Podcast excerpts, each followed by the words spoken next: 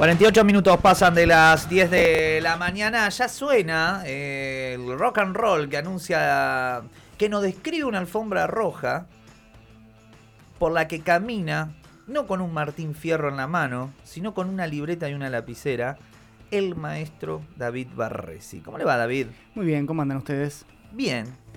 ¿Tenés frío? Vine con frío. Debo decir que ahora el solcito, mientras estaba acá que me daba la ventana fuera del estudio, eh, ya entré un poquitito en calor, pero afuera a la sombra hace un fresquete. ¿Está fresco? Sí, está, está, fresco. Bueno, está bien. Yo confío en vos. Bueno, está bien, me parece bien. Eh, está fresco, te puedo decir que está fresco. Eh, mañana muy fría y bueno, andar en. Me vine en motito para acá, te, entra el chiflete. ¿Y la ciudad? ¿Está caliente o está fresca? La ciudad está fresca también. Al solcito, eso que decía, al solcito está lindo, pero eh, la, ciudad en sí está fresca y vamos a hablar del clima. Bien. Vamos a hablar del clima. Me gusta. Hoy en un rato eh, hay sesión del Consejo Deliberante donde se va a hablar del clima. Eh, se va a declarar, porque ahí se va a votar por mayoría, la emergencia climática en la ciudad. No tiene que ver con el frío, igual esto. Eh, uno diría, sí, diría sí, que, eh, decreten la emergencia climática y se, háganme algo con el frío. No, no tiene que ver con eso. Se va a decretar la emergencia climática, un proyecto que presentó el Ejecutivo. hay una nota muy interesante que pueden leer en Pulso Noticias que hizo Walter Amori que dice Emergencia climática en La Plata entre la herramienta necesaria y la cortina de humo. Ya se imaginarán eh, ¿A, qué va con esto? El título ya invita. Claro, eh, ¿a, qué va con esto? Bueno, va a ser votado por mayoría, el bloque del Frente de Todos eh, lo va a votar en contra. ¿Se acuerdan hace 15 días cuando se presentó este proyecto? Digamos, la emergencia climática por 18 meses, o sea, es por 18 meses y implica la posibilidad de reasignar partidas para generar determinadas acciones ante algunas cuestiones climáticas que tienen que ver centralmente con lluvias y vientos fuertes. Centralmente vientos fuertes porque eh, en el proyecto se hace hincapié en 10 eventos que sucedieron en los últimos dos años eh, que implicaron vientos de más de 100 kilómetros por hora. Con caída de 700 árboles, nombran en algunos de los casos, eh, y que en general se sienten en, sobre todo en algunas zonas de la ciudad. No, no es parejo en toda la ciudad, pero sí es cierto que hay una evidencia de que el cambio climático afecta en particular a la ciudad no se habla en el, eh, en el proyecto del riesgo hídrico que tiene la ciudad. Del riesgo hídrico no se lo menciona, se habla solamente de estas cuestiones que tienen que ver con lluvias fuertes y vientos fuertes.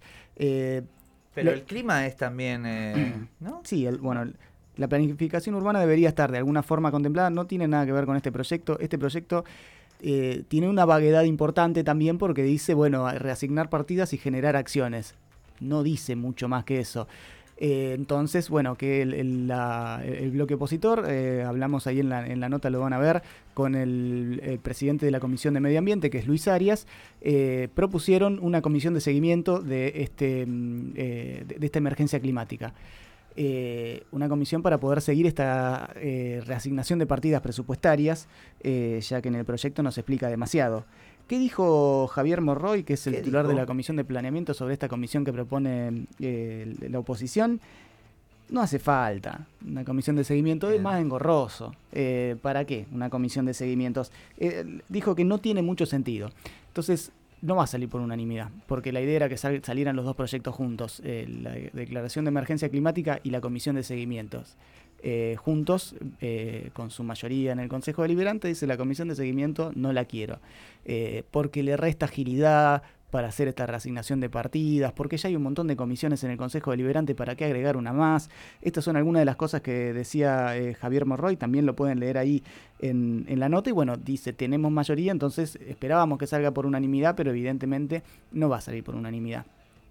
Esto eh, otra, una de las cuestiones que a esto responde de alguna forma Luis Arias dice, bueno, evidentemente eh, no quieren una comisión de seguimiento, eh, evidentemente la emergencia climática tiene que ver con una cortina de humo para tapar la situación judicial del intendente y eh, se apela desde el bloque de Juntos a una cuestión eh, muy sensible para la ciudad que tiene que ver con, las inundaciones o en otros momentos dice otras cortinas de humo han sido cuando se, hace foco en las tomas de tierra, algunas cuestiones sensibles para en general para la ciudadanía tapando todo lo que tiene que ver con el procesamiento del intendente a todo esto no, es, eh, digamos, esta cuestión de la emergencia climática también tuvo su respuesta en un sector de, los, eh, de las asambleas de inundados. Que le preguntaban en un comunicado que sacaron la semana pasada y lo volvieron a reproducir esta semana, eh, si esta emergencia, implica, eh, emergencia climática implicaba avanzar con el plan de reducción de riesgos de, inundación, que fue el, plan de contingencia que, del que se sabe muy poco, eh, o si implicaba dejar de subejecutar los presupuestos para obras hidráulicas, es otra de las cuestiones que le ponen. En el presupuesto 2021 se había subejecutado el presupuesto para obras hidráulicas. algunas de las críticas de los sectores inundados que dicen, bueno, ahora recién se dio cuenta que estamos en, emergencia climática.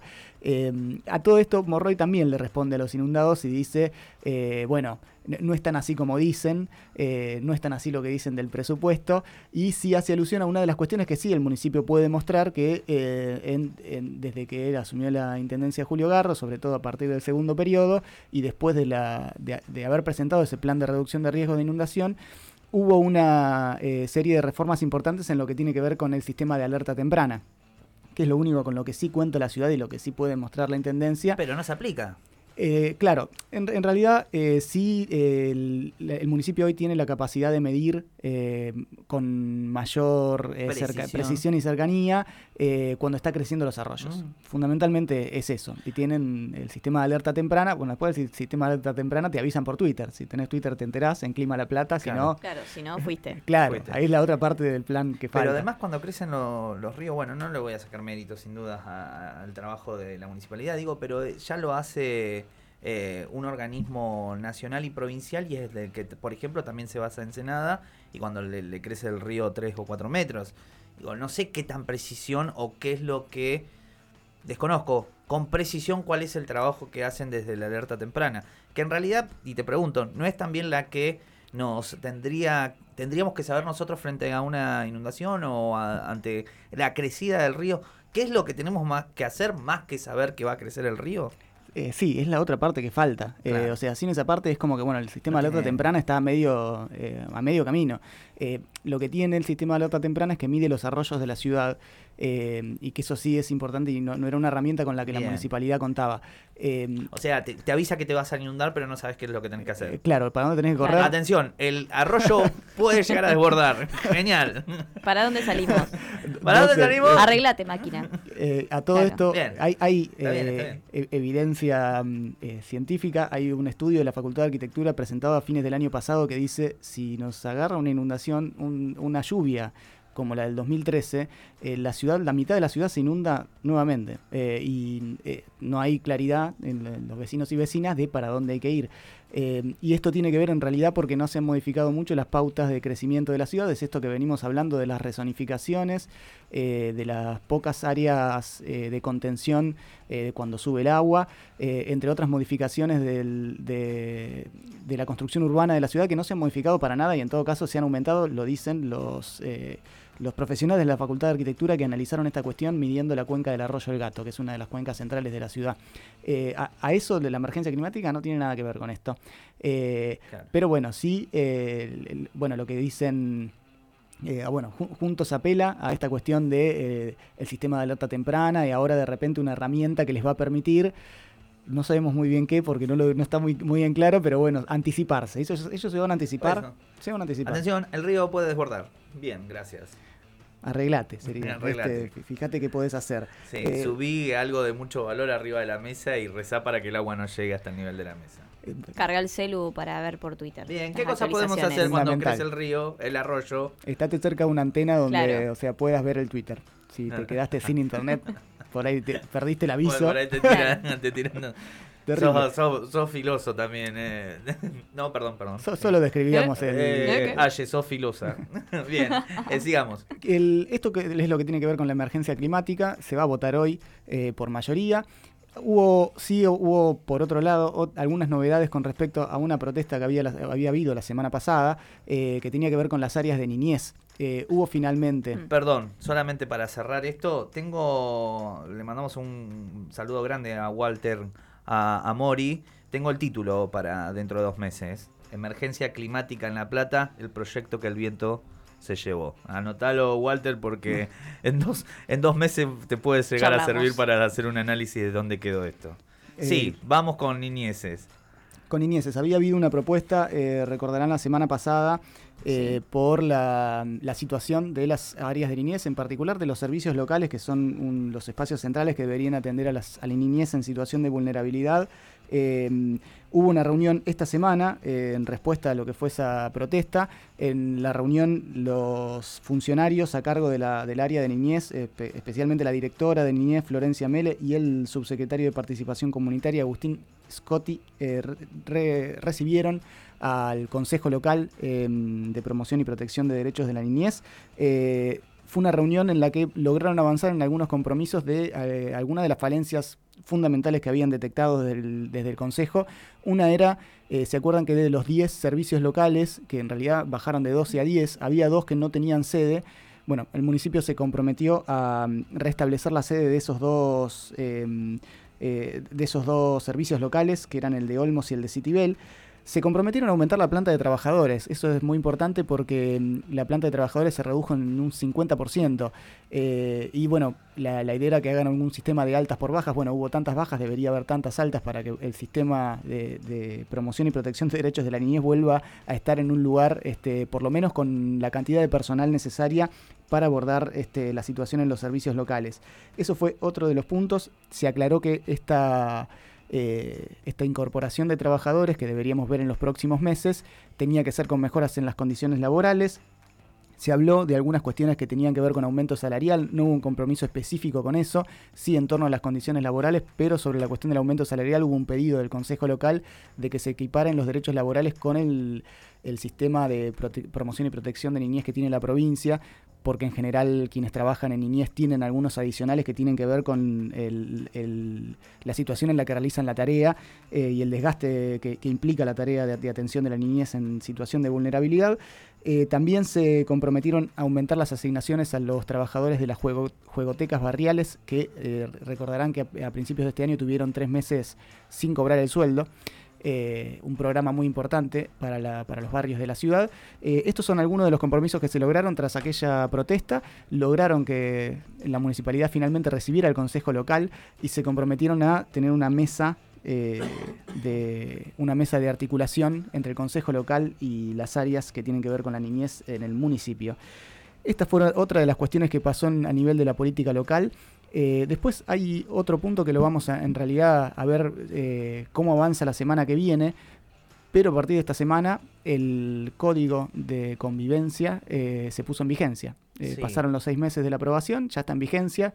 Ayer hubo operativos contra vendedores ambulantes, en particular con la- las verdulerías a cielo abierto, digamos, al- a los comerciantes que venden verduras en la calle. Eh, hubo algunas protestas en- eh, después de, de- de los intentos de decomiso.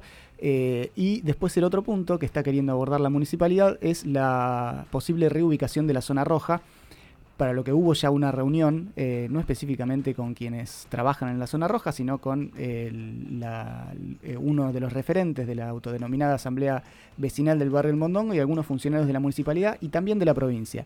Este lunes va a haber otra, una próxima reunión donde también van a participar funcionarios de la provincia del Ministerio de Seguridad y del Ministerio de las Mujeres y la intención del municipio es avanzar primero con un diagnóstico eh, de la situación y a dónde podrían trasladarse, eh, o sea, reubicar la zona roja, eh, y después, bueno, quieren avanzar concretamente este año en alguna solución con el tema. Eso lo vamos a ver después de la semana que viene, cómo avanza, después de, esta reunión que va a haber el lunes.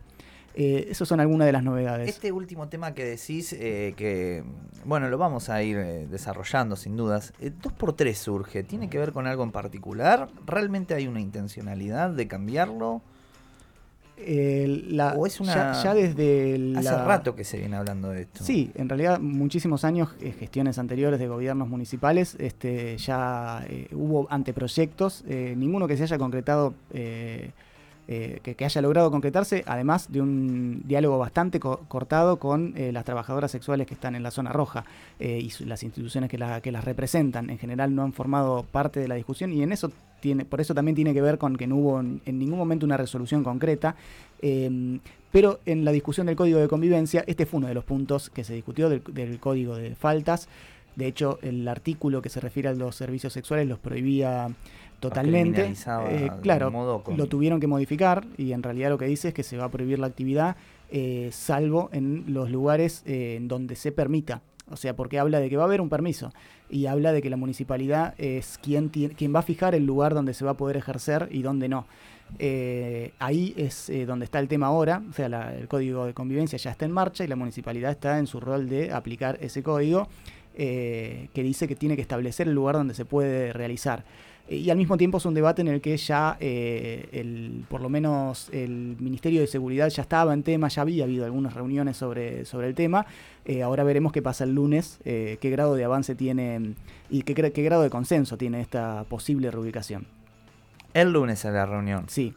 No, no es que una, va a ser una reunión resolutiva, pero sí va a ser la primera donde intervienen en concreto el Ministerio de Seguridad y el Ministerio de las Mujeres, por ejemplo, y se sientan con el municipio. Sin las partes. La Asamblea Vecinal del Mondongo en principio estaría, o por lo menos uno de los representantes que en general es el que Vecinal. está en las reuniones, sí. Y las Eh, organizaciones que nuclea a, a las trabajadoras, les no, trabajadores. no está claro que vayan a integrar esa reunión, o por lo menos no de los trascendidos hasta ahora de quienes compondrían esa reunión, no, no No. aparece el, el nombre ni mencionadas. O sea que se va a de- decidir sin la opinión de Si se decide algo el lunes, sí, va a ser sin la opinión. el- o sea, hay que ver el avance que tiene la reunión del lunes, concretamente. Pero bueno, ahí está habiendo reuniones con intención de avanzar en una reubicación, eso es seguro, porque la- ya el municipio este, manifestó esa intención. ¿Algo más, David? Nada más por ahora, lo demás lo siguen ahí por Pulso Noticias, este, ahí en, en la página o nos pueden seguir por las redes. Ya eh, tenemos todo com- comprado, el globito y todo para el cumpleaños. Algunas cosas, no todo, pero ya vamos avanzando, Perfecto. cada vez estamos más cerca. La tarjetita de invitación ya eh, están. ya- Va a llegar, va a llegar. mandaron, eh, bien. En papel, por WhatsApp. Yo creo que la voy a traer personalmente acá. Sí. Ah. así- Te, eh, te ¿Cómo invito a mi fiestita, claro, puede ser, puede ser que diga te invito a mi fiestita tipo. Ustedes quieren que diga eso, Sí. a Queremos Estación Sur le traemos esa tarjetita. Gracias, David. Gracias a ustedes. Pulso Noticias.